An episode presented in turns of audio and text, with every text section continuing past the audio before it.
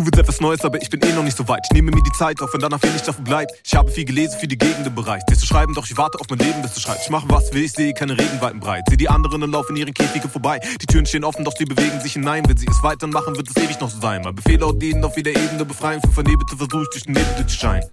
Wenn man mich hier klebt, werde ich schreien. Ich studiere alle Fehler und dann präge ich sie mir ein. Ich wäre gern klüger, aber mein Schädel ist zu klein. Auch wenn du Scheiß in die Welt setzt, trete ich dich rein. Ich habe Besseres zu tun als Gerede reins Feind. Kein Interesse an dem Kampf, denn ich verstehe meinen Feind. Ja, ich liebe meinen Feind. Ich liebe meinen Feind. Wenn du meine Musik hörst, der Frieden in die ein. Ich lerne viel, meine Perspektiven mitzuteilen. Wenn du eine interessant hast, beziehst sie mit ein. Du kannst nichts daraus ziehen, da ziehst du nicht rein. Stecke währenddessen weiter Liebe ins Design. Ich sehe diese Zeilen und sie sehen, sie gedeihen. Sie erzählen von allen, doch ich chille einfach, denn ich mache Rap bis tot.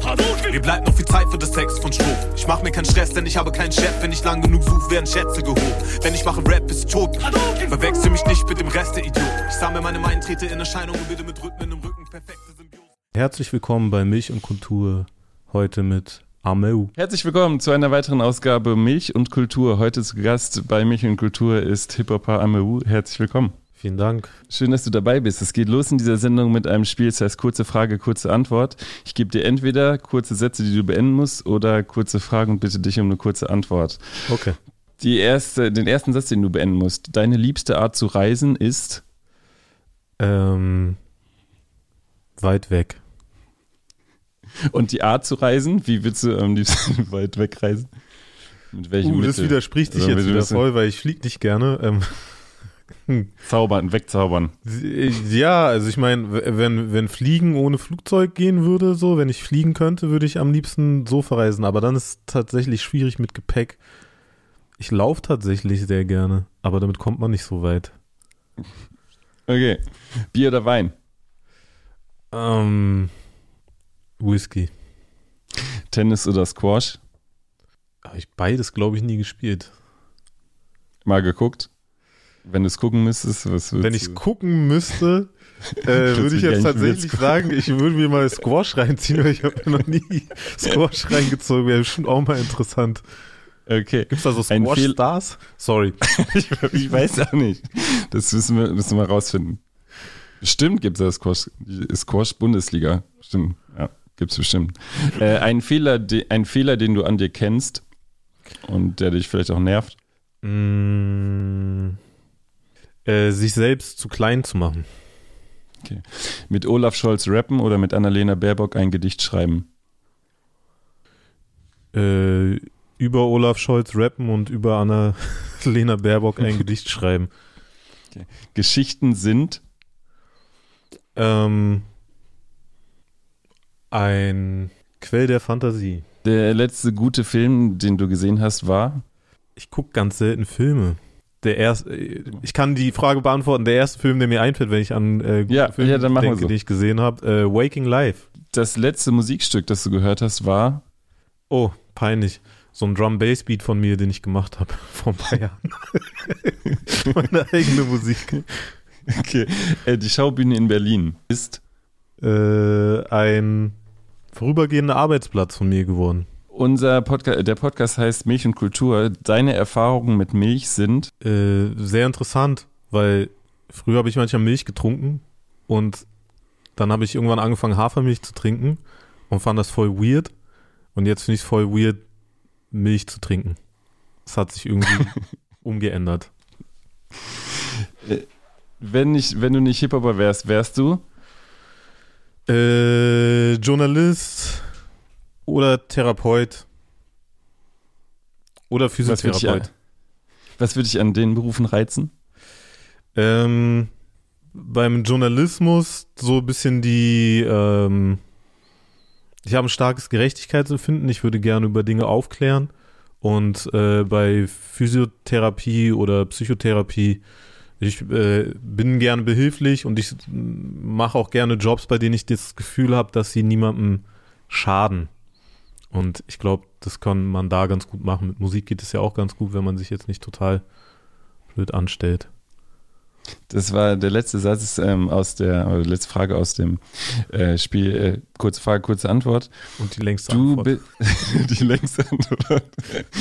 ja, ist ein guter Einstieg jetzt. Ähm, du bist ja nicht nur Musiker, sondern du bist Schauspieler. Wir haben gerade schon kurz äh, über die Schaubühne geredet. Du bist mhm. zu sehen in einem äh, Stück, das heißt Rückkehr nach Reims von Didier Eribon. Mhm. Ähm, Was hat dich denn zum Schauspiel getrieben? Was ist für dich äh, interessant am Schauspiel und vielleicht auch an dem Stück, das du gerade ähm, aufhörst? Ähm, also getrieben, wenn man das so sagen kann, äh, ich wurde einfach angefragt. Also es war jetzt gar nicht irgendwie eigene Initiative, sondern ähm, die Schaubühne ist auf mich zugekommen und äh, hat mich gefragt, ob ich mir das vorstellen kann. Ähm, ich war mir am Anfang nicht so ganz sicher, ob ich mir das vorstellen kann, weil das schon so, ja, ich habe das halt nie gemacht. Ich habe äh, eigentlich keinerlei Schauspielerfahrung. Und ähm, dann, äh, ja, habe ich mich dazu entschieden, äh, das zu machen und es war sehr interessant. Also es hat natürlich eine gewisse Nähe zum auf der Bühne stehen. Auch im Vergleich zu jetzt zum Beispiel, äh, hätte ich jetzt eine Anfrage für einen Film oder eine Serie bekommen, wäre das, glaube ich, nochmal was anderes gewesen. Weil also Theater hat ja auch, also ist ja sozusagen eine Live-Aufführung, was äh, sehr viel näher an, an Rap-Konzerten dran ist, äh, als jetzt ähm, vor der Kamera zu stehen einfach. Und ähm, dann ist ja Rap auch Teil des Stücks. Also die haben ja jemanden gesucht, der rappen kann, weil in der alten Inszenierung sozusagen auch äh, ein Schauspieler mitgespielt hat, der auch gerappt hat. Und ähm, ja, so hat sich das irgendwie ergeben. So bin ich da dann gelandet. Ähm, und mit dem Buch, ich finde das Buch, also ich habe ja tatsächlich ähm, zwei von den Singles von dem Album dort schon in dem Stück gerappt. Also wer im Stück war, konnte sich sozusagen so Sneak Previews reinziehen. Äh, und ich, ja, da habe ich schon gemerkt, dass es eine gewisse Nähe thematisch hat, auch zu dem, worum es in dem Buch geht. Ähm, dadurch, dass es da ja viel so um die Arbeiterbewegung geht oder die Studentenbewegung, die äh, und, und ihre Nähe beziehungsweise ihre Entfernung zu der äh, Arbeit, zu den Arbeitern, ähm, die irgendwie der Mittelpunkt eigentlich ihrer revolutionären Gedanken äh, waren. Und ähm, ja, mit der ganzen äh, Konsum- und Kapitalismuskritik auf dem Album äh, hat es da eigentlich schon ganz gut reingepasst. Ähm, ja, war eine krasse Erfahrung oder ist immer noch eine krasse Erfahrung. Ich bin ja immer noch am Spielen. Ähm, ich hätte auch nicht gedacht, dass ich von, meine Rolle war am Anfang relativ klein. Ähm, und es wäre so ein easy Job gewesen.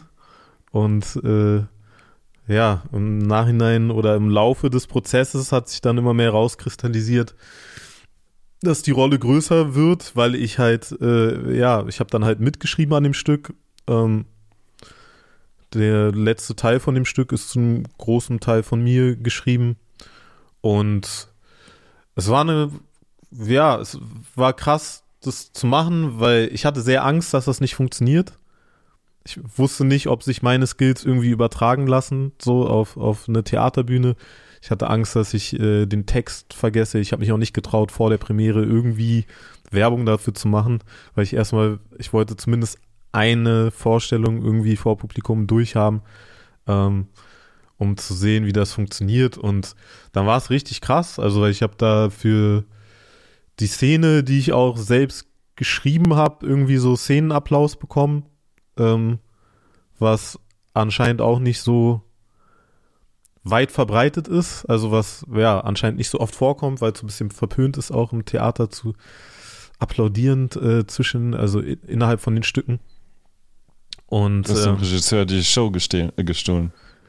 äh, das will ich jetzt nicht sagen, nicht, dass ich irgendwie Ärger bekomme, aber, aber ähm, nee, es ist, äh, das, das war ein krasses Gefühl, so, weil wenn du irgendwo reingehst und du weißt nicht, ey, passe ich hier überhaupt rein, kriege ich das überhaupt hin? Und dann schreibst du, also dann ist es nicht nur so, dass das, was du gerade gesagt und gespielt hast, von dir ist, sondern auch, also dass du den, den Text dazu verfasst hast und dafür kriegst du dann so ein krasses Feedback. Ähm, ja, ich meine, ich, ich verstehe, wenn, ich rap ja auch in dem Stück, wenn die Leute dann klatschen, okay, so, weißt du, also das, das fällt ja eh ein bisschen raus so, Aber für, dass da bei dieser Szene dann Applaus gab, so, das war für mich schon krass. War ein krasses Gefühl. Hatte ich das vielleicht einmal zum Gedanken gebracht, eigene Stücke selber auch zu schreiben oder ja, vielleicht zu schreiben und dann dir Leute zu suchen und vielleicht auch äh, nochmal selber ein Theaterstück zu schreiben? Punkt eins und zweite Frage.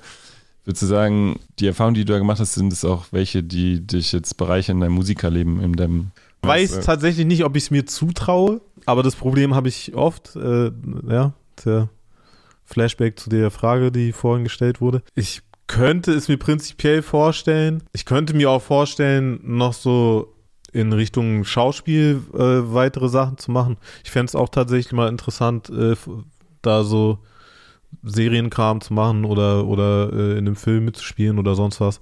Einfach mal um zu gucken, wie, wie das ist, weil man es jetzt mal ausprobiert hat und gesehen hat, ah, okay, das geht. Und Theater ist ja da nochmal krass. Du kannst ja nicht die Szenen nochmal drehen. Also, es ist Ja. ein bisschen wie so der Unterschied zwischen im Studio aufnehmen und auf der Bühne stehen oder oder oder äh, geschriebene Texte und Freestyles. So, es ist halt einfach so, okay, du hast diese Möglichkeit und entweder du kriegst das hin oder du verkackst halt. Und ähm, die zweite Frage war, ob das meine Musik in irgendeiner Form, also ob es mich musikalisch inspiriert hat. Ähm, dass ich würde sagen, es hat mich am meisten in die Richtung inspiriert, mit mehr ähm, Selbstvertrauen und Selbstbewusstsein daran zu gehen. Weil ähm, das war auch nicht nur leicht, diese ganze Zeit im Theater. Ähm, und teilweise war es sehr anstrengend. Ich bin da auch sehr, ich habe dann irgendwann festgestellt, auch mit Hilfe sozusagen vom Feedback, was mir gegeben wurde von außen, aber auch ich selbst, dass ich da echt eine Menge geleistet habe und dass, dass ich mir das auch mal klar machen sollte, was ich eigentlich leiste und was vielleicht auch dazu geführt hat, dass ich überhaupt diese Möglichkeit bekommen habe, da zu spielen, so dass die auf die Idee gekommen sind, mich zu fragen. Da, ja, dabei hat es mir auf jeden Fall sehr geholfen und ich glaube, das ist für das, was ich musikalisch weiterhin machen will, auf jeden Fall ähm, auch ein guter Input. Der Regisseur ist äh, äh, Thomas Ostermeier. Also ähm, gibt es da schon Gespräche über neue Kooperationen oder? Äh, bis jetzt nicht. Mal sehen, ich kann ihn ja mal fragen, was er davon denkt. ja, aber das war halt auch sowas zum Beispiel. Also ich, ich habe halt, ich habe so wenig mit Theater zu tun gehabt, dass ich auch überhaupt nicht verstanden habe, ähm, was das jetzt bedeutet und so. Also ich habe das erst mitbekommen, ähm, als ich mich mit Leuten in meinem Umfeld unterhalten habe, die halt Theater spielen und die dann so waren wie, also du spielst jetzt an der Schaubühne und mit wem spielst du da? Ja, Thomas Ostermeier. Was? Also es war halt so, ich habe dann halt erst gepeilt, ah okay, anscheinend ist es irgendwie krass. Anscheinend ist es anscheinend ist es jetzt nicht so ein Ja. einfach irgendein Job so, der mir so zugeflogen ist so, sondern äh, das ist so ähm, ja, also ich habe mich mit Leuten unterhalten, deren Traum das mal war oder immer noch ist, an, an der Schaubühne zu spielen oder mit Thomas Ostermeier irgendwie äh, zu spielen und ähm, das, das erstmal, ja. Das, ich glaube, es war ganz gut, dass ich das am Anfang nicht wusste, weil dann hätte es mich mehr eingeschüchtert. Mhm. Ähm, und ja, aber es war auch krass, das dann irgendwann mitzubekommen, dass äh, das anscheinend jetzt nicht mal was ist, was wofür jeder so die Möglichkeit mal eben bekommt. Und das aber auch, also rückführend zu dem, was ich eben gesagt habe, ist für mich dann auch da ja, versuche ich dann auch mir irgendwie manchmal dann klar zu machen, ey, okay, so das sind Möglichkeiten, die bekommst du aufgrund der Dinge, die du davor schon gemacht hast. Und das sind so Dinge, die du geleistet hast, weil gerade so, ähm, ich glaube in der Musik generell, im Musikbusiness, aber auch gerade im Rap, ähm, wird ja schon sehr viel so über eine gewisse Art von Erfolg definiert. Und ich bin da ja schon lange einen anderen Weg gegangen. Und deswegen ist es für mich, glaube ich, auch voll wichtig, mir die Sachen, mh, sozusagen die Meilensteine, die dann irgendwie passieren, äh, an denen ich vorbeikomme, ähm, das wirklich mir mal so zu vergegenwärtigen. Wenn jetzt jemand sagt, du bist ein äh, sehr politischer Rapper, würdest du sagen, Ja, stimmt. Oder findest du es schwierig, sich mit sowas zu identifizieren? Also ich, ich finde es nach dem letzten Album jetzt ein bisschen leichter, aber ich hatte oft so ein Problem damit, weil ich mich gar nicht als so krass politischen Rapper gesehen habe. Also eher als einen politischen Menschen, weil ich glaube, ich habe mich eigentlich sehr viel mehr mit so Psyche beschäftigt in meinen Texten, ähm, als jetzt so mit konkreten politischen Analysen oder Forderungen oder so. Ich habe jetzt nie so Demo-Rap gemacht oder so und ähm, an sich, ja, ich glaube, wenn man es vergleicht mit dem, was so an Rap rauskommt, so in der Masse, dann ist es im Vergleich dazu vielleicht politischer Rap, aber ich bin jetzt nicht so, keine Ahnung, ich mache jetzt nicht so ein Rap wie Immorte Technique oder so. Ähm, mhm. Der ist ja da nochmal auf einem ganz anderen Film. Es ist jetzt auch nicht so, also ist, ist halt, ist schon ein bekannter Typ, aber halt Untergrund aus den Staaten und äh, ja, sehr politisch halt unterwegs und ähm, an sich, ich finde es okay, wenn man das sagt. Ich, ähm, ich habe ja nur gerade so einen ziemlichen Interview-Marathon hinter mir und was mich manchmal so ein bisschen stört, ist, ähm, und daran hat sich seit zehn Jahren irgendwie nichts geändert.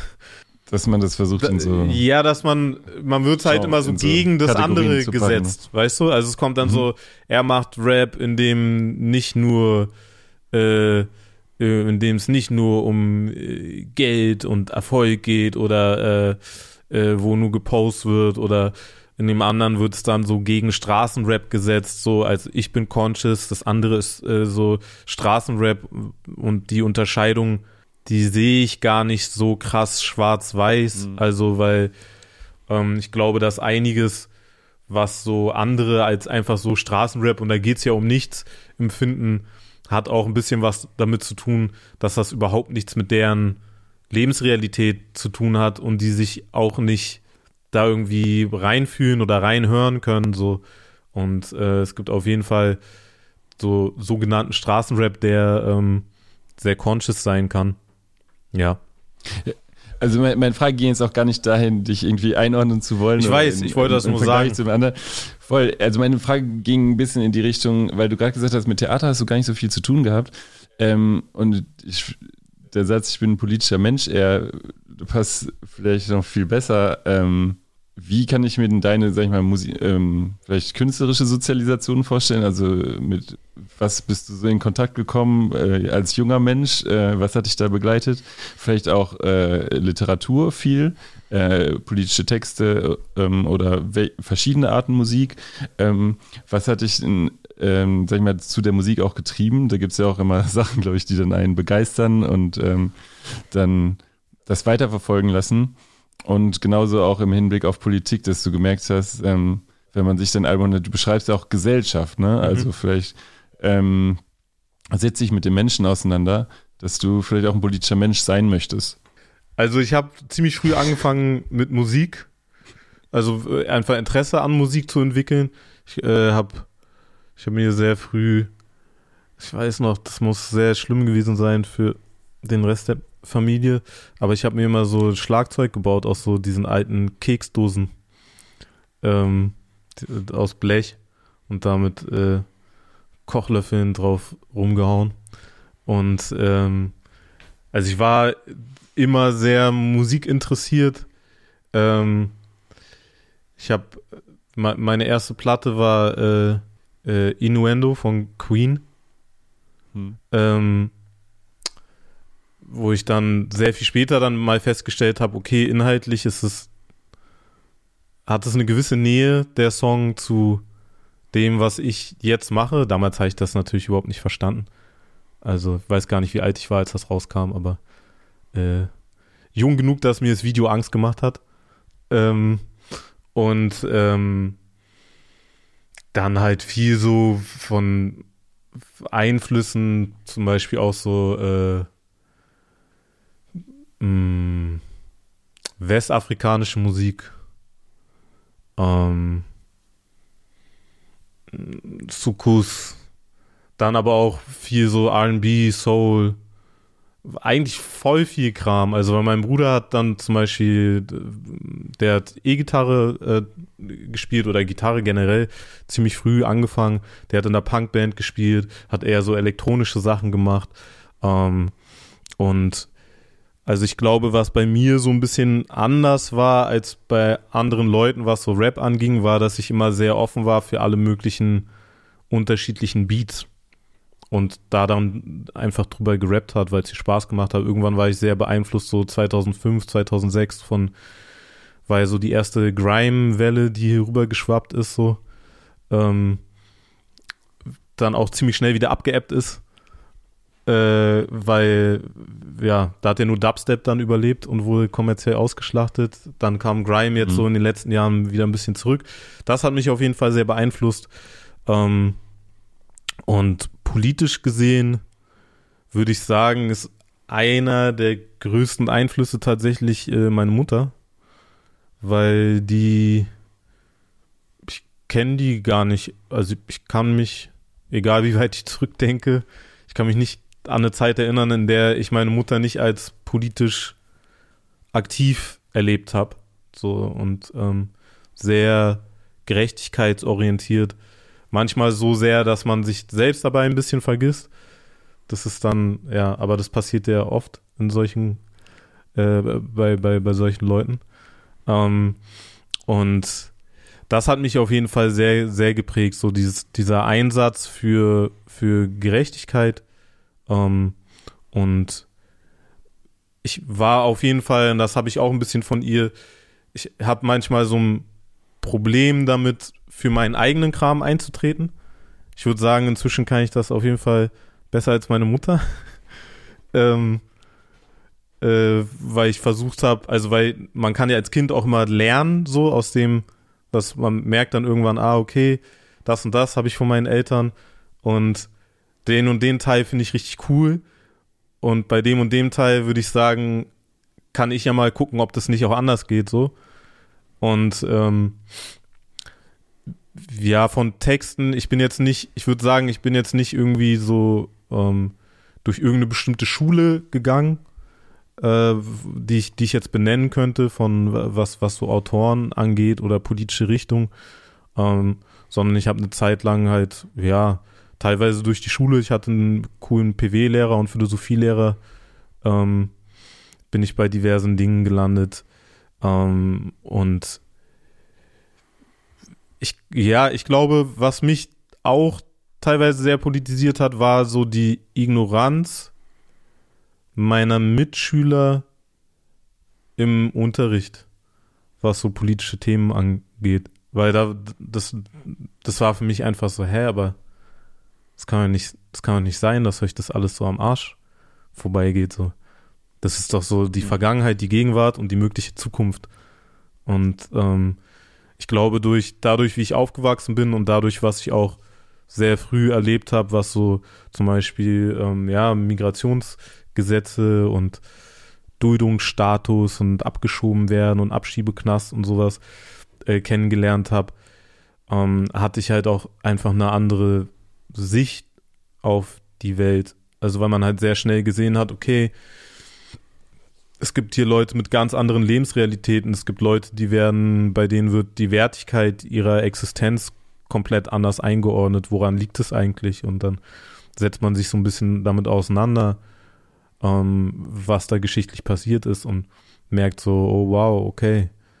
Ähm, das hat einen Grund. Es hat auch einen Grund, warum Leute in der Schule irgendwie der Meinung sind, äh, sie könnten mich irgendwie auf so eine sehr entwürdigende Art und Weise beleidigen und so. Also, und das dann teilweise gar nicht mal, also man auch so merkt, die, die peilen das gar nicht, wie krass das ist, was die mhm. gerade sagen. Und dann merkt, dann gehst du so in der Geschichte zurück und merkst so, ah, okay. Ähm, das ist einfach, da steckt eine komplette Theorie dahinter. Da steckt ein, mhm. steckt ein komplettes ökonomisches System dahinter. Und ähm, was eigentlich viel schlimmer noch also ist, das dann zu sehen, als diese Erfahrungen zu machen, weil man dann halt sieht, ah, okay, daher kommt diese krasse Selbstverständlichkeit so. Das wurde wirklich Menschen eingetrichtert, dass da eine komplett andere Wertigkeit existiert und dann guckst du dir irgendwie die äh, ökonomischen Zusammenhänge an. Ich komme wieder vom Hundertsten ins Tausendste, aber du, du guckst dir die ökonomischen Zusammenhänge an und merkst so, ah krass, das passt denen voll gut in Kram. Das passt denen voll gut in Kram, dass ähm, man, dass, dass es hier Leute gibt, die denken, ihnen wird die Arbeit weggenommen oder die denken, ähm, dass sie äh, genetisch gesehen irgendwie was, was Besseres wären oder kulturell gesehen was Besseres wären. Und es ist voll cool, sozusagen für dieses System, wenn du ähm, Menschen in prekären Situationen hältst, äh, die weniger Rechte haben, weil sie dann äh, den das also das Lohnniveau auch drücken können für die anderen. Das ist ja dann auch immer für die anderen Leute irgendwie so mit eine Gefahr, wenn es so allen zu gut geht, ist auch nicht gut.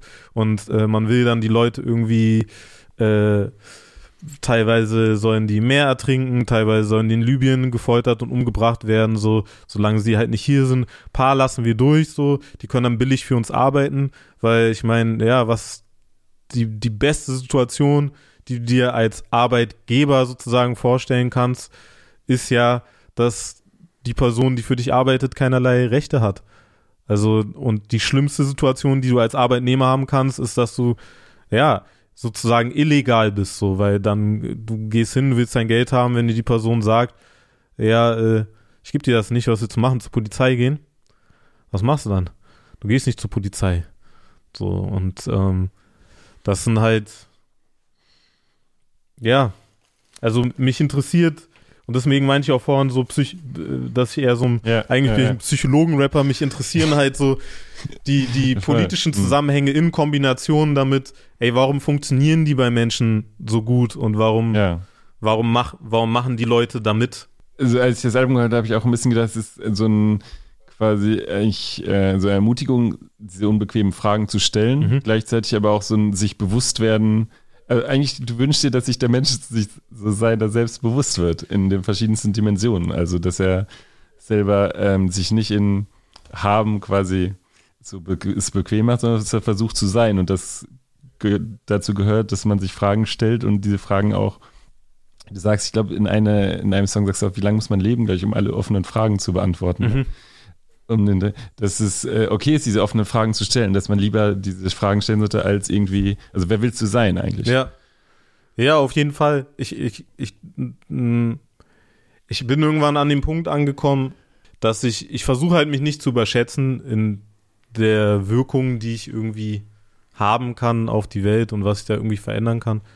Ähm, und einer der Punkte, bei denen ich angekommen bin, wie ich irgendwie wirken möchte, ist tatsächlich einfach dieser Ideologie von ähm, individueller Profitmaximierung eher eine Idee von äh, einem solidarischen Miteinander entgegenzusetzen.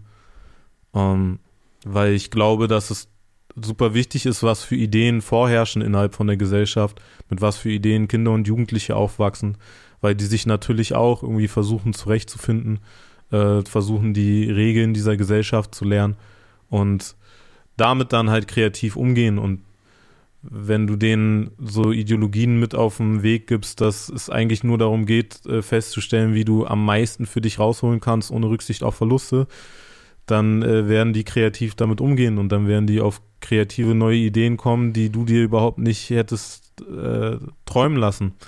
Und ich glaube aber, dass es halt auch ein Vorteil sein kann, wenn man ja halt einfach andere Ideen anbietet.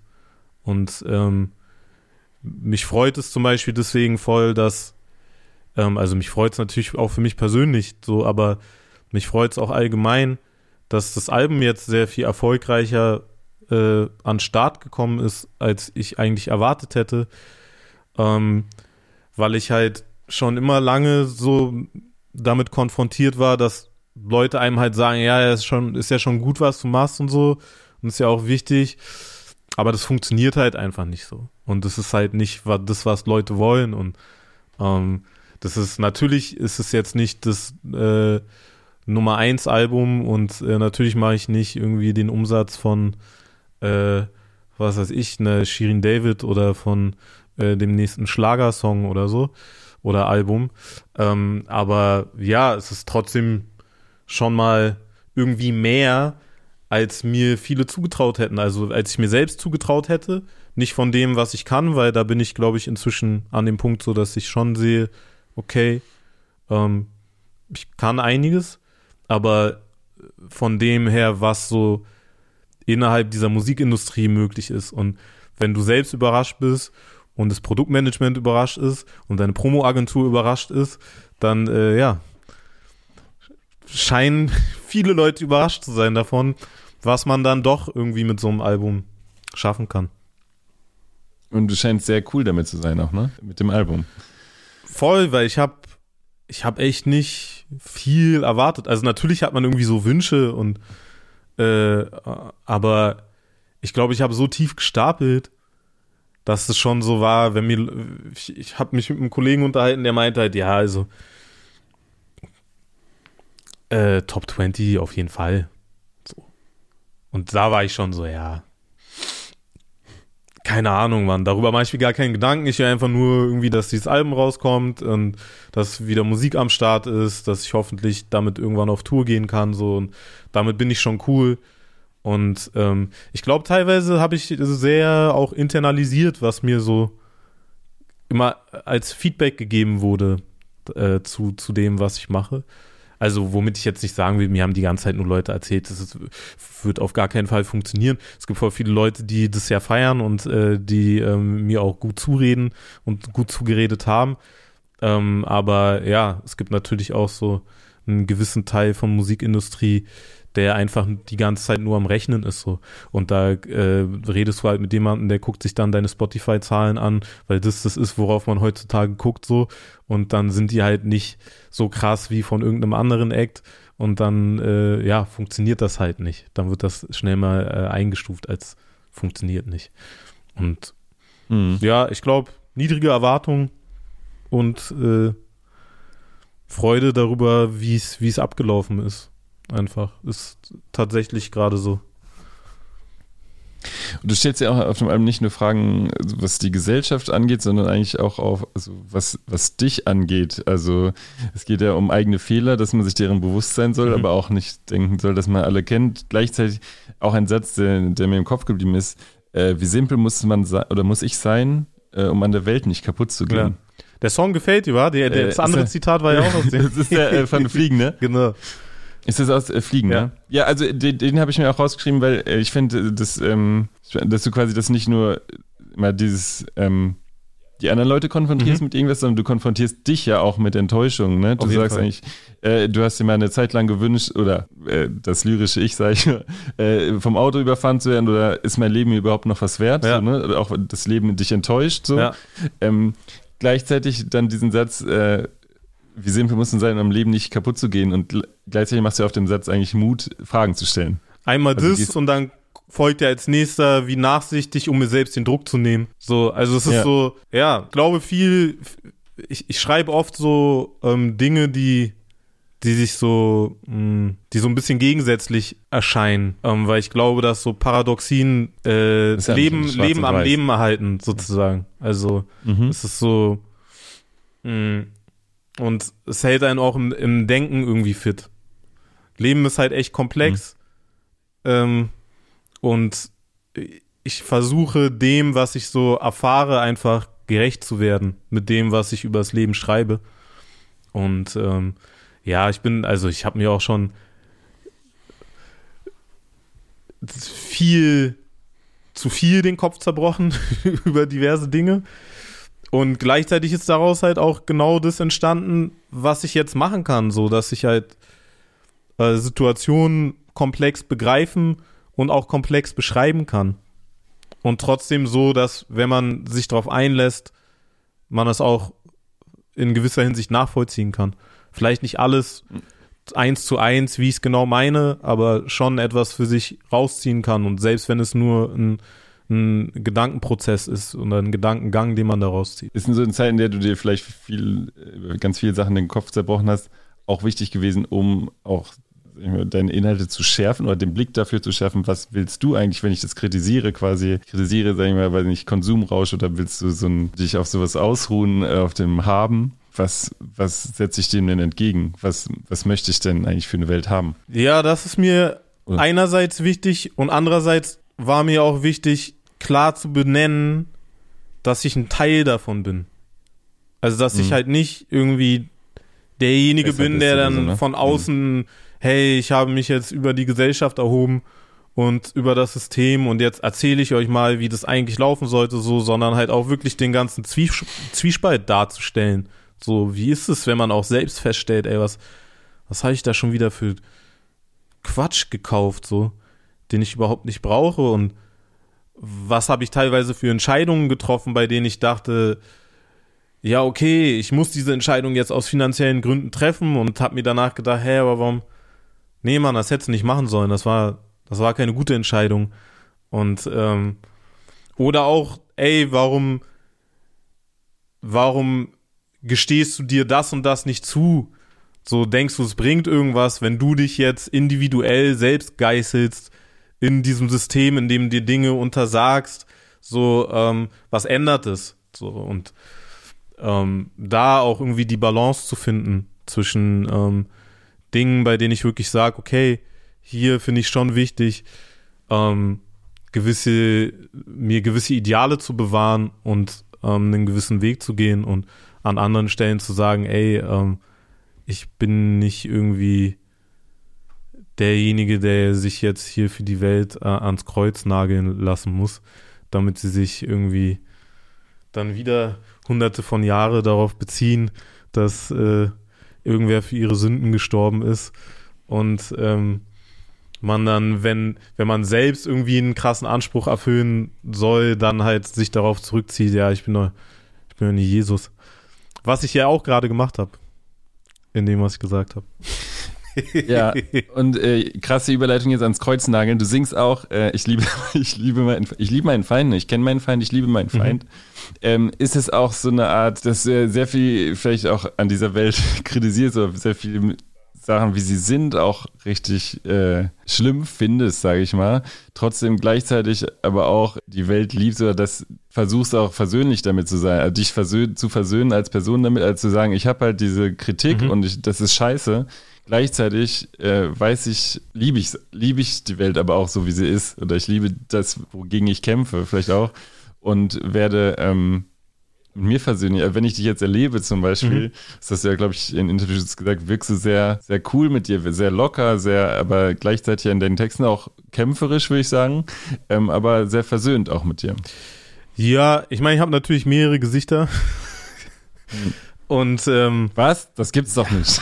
und äh, ich kann auch ziemlich ausrasten in Diskussionen oder halt, also meinst du, also sagst du auch kämpferisch oder ich kann bestimmt auch unfair sein und äh, äh, aber ich versuche halt an einiges inzwischen sehr pragmatisch auch ranzugehen. Also ähm, möchte ich meine Ideen in erster Linie damit durchsetzen, dass ich die anderen aufzwinge oder äh, andere Leute bekämpfe? Nein. Würde ich mich, ähm, wenn es drauf ankommt, mit Gewalt selbst verteidigen? Ja. So. Ähm, aber das ist nicht das, was ich irgendwie in erster Linie möchte. Ich habe da keinen Spaß dran oder so, sondern das sind dann Situationen, in die ich gebracht werde und ähm, ich versuche, also und ich meinte ja schon ein paar Mal so, für, für mich, ich bin halt sehr interessiert auch an Psychologie, wie, wie Leute funktionieren, wie Gruppen ticken, wie Individuen ticken.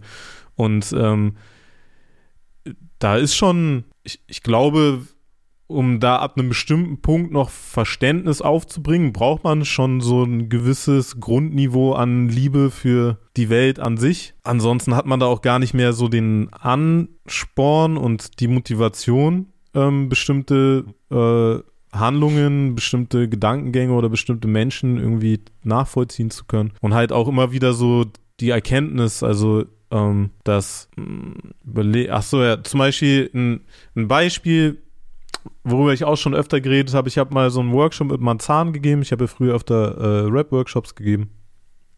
für Kinder und Jugendliche. Und ähm, ich bin da mit einem Kollegen hingegangen und wir waren halt beide so, ey, pff, ich weiß echt nicht, Marzahn. Nicht, dass am Ende von dem Workshop da irgendwelche Leute auf uns warten vor dem Jugendzentrum. Also wir hatten schon so ein bisschen Paranoia und dann war der Workshop voll cool und ähm, die Leute da waren voll nett und die Betreuer sind da irgendwie wieder eine halbe Stunde reingekommen mit frisch geschnittenem Obst und Gemüse und so und es war alles voll nice.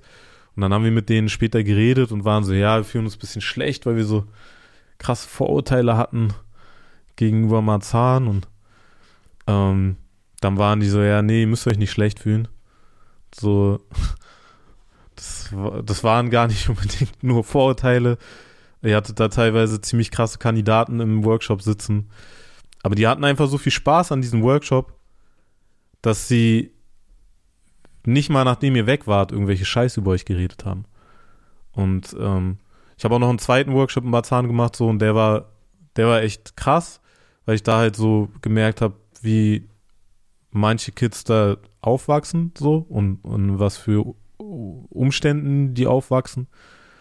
Und ich glaube, ich habe schon eine große Portion Empathie gepaart mit so einer Auffassungsgabe, was so komplexe Zusammenhänge angeht und psychische Prozesse. Und ich würde zum Beispiel auch sagen, ey, ich würde voll gerne zusammen mit diversen Menschen in Deutschland äh, gegen soziale Ungleichheit vorgehen, aber ich kann nicht mit Leuten irgendwie gemeinsame Sachen machen, ähm, die mich aus dem Land schmeißen wollen oder umbringen wollen oder weißt du, also weil mir sind ja solche Sachen schon passiert, so dass mir irgendwie äh, Nazis mit Eisenstangen hinterhergelaufen sind und mich irgendwie kaputt schlagen wollten, so. Das ist, ähm, ja, und auch von dem, was Leute dann so, ich verstehe bei bestimmten Menschen, wie die auf, wie die bei solchen Gedanken landen und bei solchen Überzeugungen.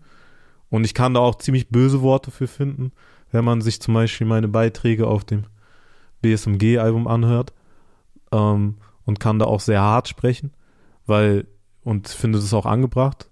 Ähm, und ja, gleichzeitig weiß ich halt auch, okay, ähm, einige von diesen Menschen haben halt äh, auch Probleme. Und wenn sie vielleicht besser verstehen würden, warum sie diese Probleme eigentlich haben und ähm, warum äh, mit Rassismus darauf zu reagieren vielleicht nicht die klügste Entscheidung ist, dann würde es vielleicht anders laufen. Aber ja, es ist wie es ist. Ich habe Leute gesehen, die so krasse Überzeugungen haben, was das angeht und die so krass denken, ähm, dass sie irgendwie was Besseres sind ähm, oder dass äh, bestimmte Menschen an ihrem Unglück schuld sind. Da mache ich mir auch keine Illusionen so. Ich bin jetzt nicht der Typ, der irgendwie sagt, ja, okay, wir müssen mit allen einfach nur reden. So, ich lass mich nicht. Äh, wir waren ja schon, ich bin, ich bin, ich bin nicht Jesus. lasse, ich opfer mich nicht dafür so, also ich mag mein Leben ähm, ähm, und äh, würde es gerne noch ein bisschen weiterführen. Aber trotzdem, ja, ist da immer auch so die Erkenntnis und die Klarheit und das Bewusstsein dafür da, dass ähm, Dinge komplex sind und dass man in der Lage sein kann, sie zu verstehen, wenn sie einen genug interessieren. Ja. Vielleicht erreicht das ja auch den einen oder, äh, den, oder reicht ja auch den einen. Er hatte schon krasse Gespräche mit Leuten, die sehr krass überzeugt waren von ihrer Position und mit mhm. ziemlich ekligen Ansichten und Aussagen ins Gespräch gegangen sind und äh, danach irgendwie voll happy waren und anderen erzählt haben, dass das das beste Gespräch ihres Lebens war. Aber ähm, ja, ich meine, das funktioniert auch nicht mit allen. So und äh, Ja. Hast du da äh, für dich so eine Art Grenze oder Erfahrung mit Grenzen gemacht, wo du merkst, bei, bei mir ist da eine Grenze, also in dem Podcast haben wir auch mit anderen Gästen schon öfter mal äh, über dieses Thema geredet, wo du sagst, für dich ist da eine Grenze oder dass du auch bewusst sagst, ich könnte jetzt eine Grenze ziehen, aber mache ich jetzt nicht, weil ich möchte da mehr hinter gucken. Voll, das habe ich schon oft gemacht. Also manchmal habe ich danach auch festgestellt, ich hätte eine Grenze ziehen sollen. Mhm. Ähm, weil manche Leute sind auch echt ein bisschen frech. Und ich finde es zum Beispiel super interessant. Frech ist jetzt auch. Ja, das ist ein einfach, ich Wort, benutze das Wort halt äh, in diversen Kontexten, auch wenn es manchmal nicht so komplett passt. Ähm, aber was ich, was ich zum Beispiel ähm, öfter für Situationen hatte, und das sind jetzt nicht Situationen, die jetzt körperlich gefährlich für mich sind, so, das ist auf jeden Fall eine ganz klare Grenze. Ähm, aber ähm, ja, so Gespräche mit Menschen, die, die jetzt zum Beispiel gerade das Gefühl haben, die Welt verändert sich und ähm, ihre ähm, die Zuschreibungen, die vorher auf alle anderen in der Gesellschaft verteilt wurden, die irgendwie anders waren, die kriegen sie jetzt teilweise auch. Es wird jetzt benannt, dass sie irgendwie weiß sind, zum Beispiel. Also das ist so, Mhm. und das ist ja für einige Leute ein krasser Schock. So. Und dann rede ich mit denen und lustigerweise oder traurigerweise sind oft die, die sich dann am krassesten so in ihre Opferrolle begeben und krass darunter leiden, die, die mir in anderen Gesprächen, die, die dann die ersten sind, die irgendwie mir sagen, ja, aber man sollte sich ja nicht so krass in die Opferrolle begeben und, und sollte sich selbst nicht so ausgrenzen und bla bla bla. Und irgendwie hat ja jeder hier auch eine Chance. Und ich, ich sehe äh, Leute überhaupt nicht so und mache da diese Unterscheidung. Und, ähm, und die erzählen mir dann so Sachen, die ihnen widerfahren sind. Und ich habe sogar noch Empathie, so, aber ich ist manchmal schwer zuzuhören, weil ich weiß, wie die, wie, wie komisch die reagieren, wenn ich denen Sachen in der Vergangenheit erzählt habe. Und dann erzählen die mir so Sachen, mit denen ich irgendwie dealen musste, als ich fünf war. Und die sind so Mitte 30. Und ich denke so, Alter, chill mal so. Du sei mal froh, dass du die letzten 30 Jahre hattest ohne diese Scheiße. So, und dass du dich erst jetzt miteinander aus, damit auseinandersetzen musst. Und gleichzeitig merke ich so krass. Also das, da kommt dann wieder die Empathie rein, krass. Irgendwie bist du für mich auch gerade wie so ein Kind, was das Mhm. Thema angeht, weil du musstest damit nie dealen. Und du hast nicht irgendwie von klein auf äh, Strategien gelernt, damit umzugehen. Und ähm, deswegen, ja, bist du jetzt echt lost. Ähm, ja, ist schwierig. Also man mehr, ich kann, ich kann nicht mal zu einer klaren Aussage kommen, sozusagen, was, was diese eine Situation oder diese Art von Situation angeht, die ich beschreibe, weil es halt einfach so mehrere Gedankengänge sind, die in unterschiedliche Richtungen gehen. Weißt du, der eine Gedankengang geht in die Richtung, mal halt einfach die Schnauze, so, und quatsch mich nicht voll mit diesem Mist, so, weil ich weiß, wie eklig du in anderen Situationen bist. Und das andere ist so, ey, ja, irgendwie tust du mir auch so ein bisschen leid gerade, weil ähm, Leiden, psychisches Leiden ist sehr relativ. Und ähm, Menschen können, die, der eine leidet unter einer Situation, unter der der andere Mensch sagt, ja, pf, das ist mein Daily Business. Also ich weiß nicht, was dein Problem ist, ehrlich gesagt. Klar, fände ich es cool, wenn es für mich nicht so wäre in meinem Leben, aber ich kenne das gar nicht anders.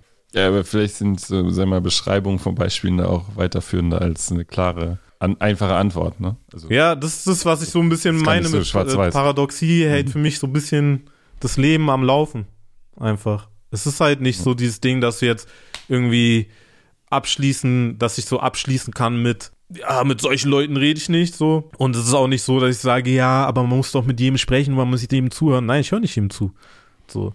Und wenn mir Leute, wenn Leute übertreiben oder ich auch nicht gerade so emotional in der Lage und psychisch in der Lage bin, mit denen zu dealen, dann sage ich ihnen, die sollen mich in Ruhe lassen und sollen sich verpissen. Und finde es legitim, das zu tun. Jetzt äh, hast du auch mal im Interview gesagt, dass du gar nicht so ein großer Fan bist tatsächlich von, von Interviews geben und von Öffentlichkeit äh, und auch von Songs erklären. Ich hoffe, ich habe dich jetzt nicht äh, zu sehr dazu Nee, gedrängt, gar nicht. Also, äh, Dinge zu erklären. Äh, Interviews geben finde ich tatsächlich gar nicht. Also gerade ist schon viel. Und ähm, aber das ist für mich auch okay, weil ich habe mir schon ja so ein Leben gebaut, wo ich dann in anderen Phasen meines Lebens nicht viel zu tun habe, so und dann kann ich jetzt auch mal viel zu tun haben. Ich finde Interviews eigentlich voll okay, also wenn sie für mich interessant sind, so, weil ich mich gerne unterhalte. Ähm, und ich glaube, für mich ist eher so dieses Produktmarketing, das das nervt mich eher ne? so. Ah, stimmt, das, das hast du auch letztens im Album, Album gesagt. Du wurdest ganz viel über dein Album gefragt, glaube ich, ich weiß gar nicht, bei Kultura Alter Ja. oder so, ne? Also, oh Gott, ich bin gar nicht so gut vorbereitet. Die Moderatorin war besser auf das Album Wobei, da fand ich ja sogar cool, weil es so inhaltlich wirklich um das Album ging. Und es Ja. gibt aber auch so diese Art von Promo-Interviews, wo es dann so, okay, jemand hat sich sehr oberflächlich mit dem Album auseinandergesetzt und stellt oberflächliche Fragen dazu. Und eigentlich ist es wie so eine Dauerwerbesendung. So. Und das, ja. Oder, oder es geht dann, es sind so Kurzinterviews und die hangeln sich eigentlich, jedes dieser Interviews hangelt sich an den Pressetexten lang. So. Was ist denn eine Frage? Oh, ich habe deinen Pressetext nicht gelesen. Ja, alles gut. Ich bin schlecht vorbereitet. Alles gut. Nee, äh, hier, sag mal, was ist denn die schlimmste Frage im Interview, die du bisher gestellt bekommen hast und welche Frage würdest du dir mal wünschen im Interview? Äh, was die nervigste Frage war bisher, die du gestellt bekommen hast und zweite, welche Frage du dir vielleicht auch mal wünschen würdest im Interview. Vielleicht kann man das ja in Zukunft, ähm, Leute, die es hören, können dir dann bessere Fragen stellen. Oder die du nicht mehr hören kannst. Oder wo du schon weißt, jetzt wird das wird so ein Interview. Ich weiß nicht, ob ich das auf so eine nervigste Frage äh, festlegen kann, aber das, was mich am meisten nervt in Interviews, ähm, das hatte ich vorher schon so ein bisschen erwähnt, ist so dieses, ähm, wenn so dieses Thema aufgemacht wird, dass ich jetzt sozusagen der Gegenentwurf zu dem Klischee bin, was jemand anders von Rap hat. Weil auch immer Heute spreche ich mit Amewu, dem Gegenentwurf. genau, ja, es ist halt, es ist so oft der erste Satz oder eine der ersten Fragen, wie ich mich, und es ist ja, also ich will ja auch nicht so sagen, ey, ja, okay, ich mache jetzt genau das, was auch jeder andere Rapper macht. Ja, natürlich ist es auch irgendwie ein bisschen speziell, was ich mache. Und äh, das mag ich auch und ich positioniere mich ja auch auf eine gewisse Art und Weise. Aber ich, ich krieg da manchmal gleichzeitig so einen komischen Vibe, so als ob es so ein genereller, genereller Diss gegen Rap an sich ist.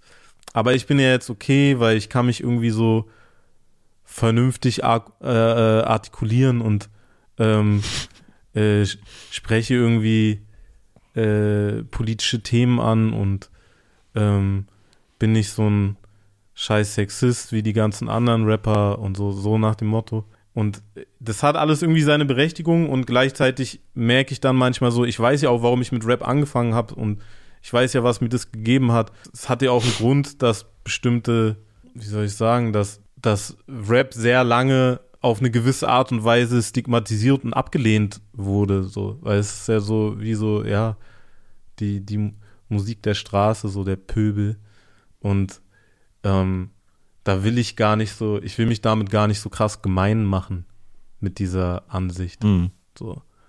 Weil ich glaube auch so der Respekt, der, den Rap hier dann teilweise oft bekommt, der ist sehr viel mit Geld verbunden. Sobald halt genug Geld umgesetzt wird, akzeptiert man dann auch so ein bisschen. So, ähm, keine Ahnung. Am Anfang ist, also, jetzt, und das sage ich jetzt nicht, weil ich irgendwie feier, was der macht, aber ähm, am Anfang ist Bushido irgendwie der ganz schlimme Typ. Äh, dann setzt das genug Geld um und plötzlich äh, halt ein, äh, macht jemand einen Kinofilm Salonfähig. Äh, und Hm. ähm, mehrere Schauspieler und Schauspielerinnen brechen irgendwie Lanze für, für den und äh, dann kriegt er irgendeinen Integrationspreis und dieser ganze Shit, so ist, ist alles nur Geld einfach. Das hat ja nichts damit zu tun, dass irgendwer jetzt Rap verstanden hat oder Rap mehr akzeptiert so. Und ja, bei mir ist es halt so ein bisschen dann so dieses intellektuellen Ding. Man, Hm. die, die können sich dann halt, ah, der redet ja normal.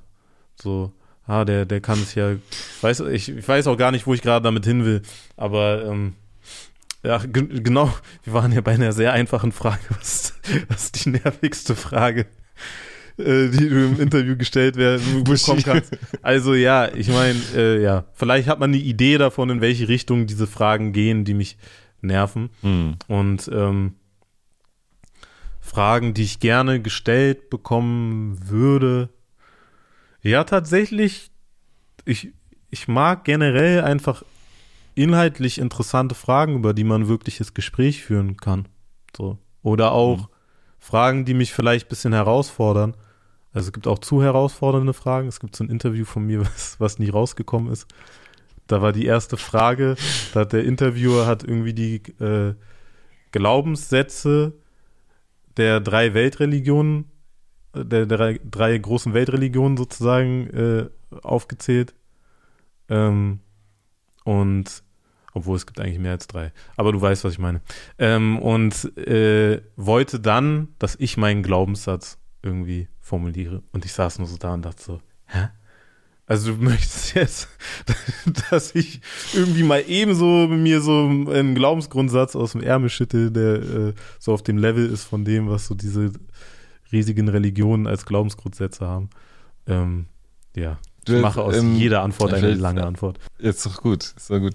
Wörter haben viel Macht. Ja, Hast du auch selbst, ist dir das mal, das würde wahrscheinlich jeder äh, Schriftsteller sagen, das würde auch jeder oder, oder viele Musiker würden das sagen, aber ich glaube, das ist auch ziemlich bewusst gesagt, ne? Also, dass du auch eine bestimmte, also bewusst eine bestimmte Art von, bestimmte Art von Sprache benutzt. Ich meine, du spielst mit Sprache, brauchst nicht starke Wörter, um starke Aussagen zu machen, so. Dass du so rappen willst, war das schon immer klar?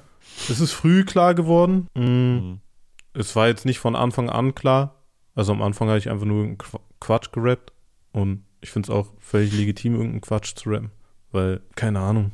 Also, du rappst ja an sich auch einfach Spaß. Und wenn du Spaß dran hast, irgendwelchen Quatsch zu erzählen, dann hast du daran halt Spaß. Und, ähm, aber es hat sich schon sehr früh rauskristallisiert bei mir, in, in was für eine Richtung das geht. Und, ähm, Ich, ich habe mein, den Eindruck, dass man an deinen Texten sehr viel raushört, dass du sehr viel Spaß an der deutschen Sprache hast. Gibt es, äh, gibt es äh, etwas, was du total magst an der deutschen Sprache? Hm. Ähm, was vielleicht da dann voraus sein? Ich, äh, ich habe letztens ein, äh, eine Review gesehen von einem Ami, der äh, so ein, so ein, ich glaube, der lehrt Französisch an der Uni oder so, der das Album reviewed hat, aber der kein Deutsch spricht. Und äh, der meinte, der hat irgendwas gesagt wie, the German language is really unforgiving uh, towards bad rappers. Und ich weiß gar nicht, ob es für mich so, ich, ich kann das gar nicht so wirklich sagen. Ich kann das nicht wirklich beantworten, weil die deutsche Sprache ist halt die Sprache, mit der ich aufgewachsen bin und die mir sozusagen am nächsten ist, was das, also was Sprache angeht, mit der ich am meisten ausdrücken kann. Es gibt Sachen, die kann ich nicht in äh, Deutsch ausdrücken, aber ähm, ja, also das meiste drücke ich in Deutsch aus und irgendwann war, also ich finde Deutsch tatsächlich auch gar nicht mal so leicht für Rap. Ähm, es wäre sehr viel einfacher für mich, auf Englisch zu rappen oder auch auf anderen Sprachen. Und ähm, ich weiß nicht, ob ich das mag. Das nervt mich eher. aber, aber es ist, ähm, ich habe trotzdem Spaß mit dieser Sprache. So. Also, weil ich habe mich irgendwann dazu entschieden. Ich habe ja auch eine Zeit lang auf Englisch gerappt und war da auch der Überzeugung, ich werde niemals auf Deutsch rappen. Ähm, aber ähm, an sich ist es schon, es macht mir inzwischen einfach Spaß, weil ich sie so für mich gebogen habe und benutze, wie es wie es mir passt und wie es mir Spaß macht so. Ja. Aber es ist schon hart, ist schön. Es ist nicht leicht auf Ja, Deutsch glaub zu rappen. Haben oder Sein heißt das Album am 28.01. ist erschienen und es macht sehr viel Spaß, das zu hören. Vielen Dank, dass du zu Gast warst. Am Ende darfst du dem Milch- und Kulturpublikum, wenn du magst, noch ein Buch und eine Musikempfehlung mit auf den Weg geben. Also Buch fällt mir sofort ein, äh, Blackbox Abschiebung äh, war für mich ein sehr interessantes Buch, sehr aufschlussreich und ähm, ähm, auch irgendwie eine gute Möglichkeit, mal so äh, die Geschichte von Abschiebung äh, sich anzugucken und äh, mal zu sehen, krass, äh, früher hat man auch Leute aus anderen Gegenden von Deutschland hin und her geschoben und weil man sie nicht da haben wollte und wie sich das dann sozusagen, äh, wie das sich hinentwickelt hat zu so einem nationalen Verständnis. Niemand würde heute jemanden von Berlin nach Köln abschieben oder so. Ähm, obwohl, wer weiß. Und äh, ja, die, die auf, wahrscheinlich war die Aussage zu allgemein, aber ähm, man, man versteht, glaube ich, was ich meine. Ähm, Musik. Ah, was ist denn ein schönes Album? Ich finde, es könnten mehr Leute Decker hören. D-E-C-A. Ist ein äh, Mhm. interessanter Rapper, der auch selbst produziert, teilweise selbst auch das Artwork macht. Würde ich jetzt auch gar nicht unbedingt ein einzelnes Album empfehlen, sondern wirklich einfach mal so auschecken. Die bekanntesten Lieder, die werden einem dann ja schnell vorgeschlagen. Super. Ganz herzlichen Dank für das Gespräch. Hat sehr viel Spaß gemacht. Ähm, heute bei Märchenkultur. Amu. Vielen Dank. Dankeschön.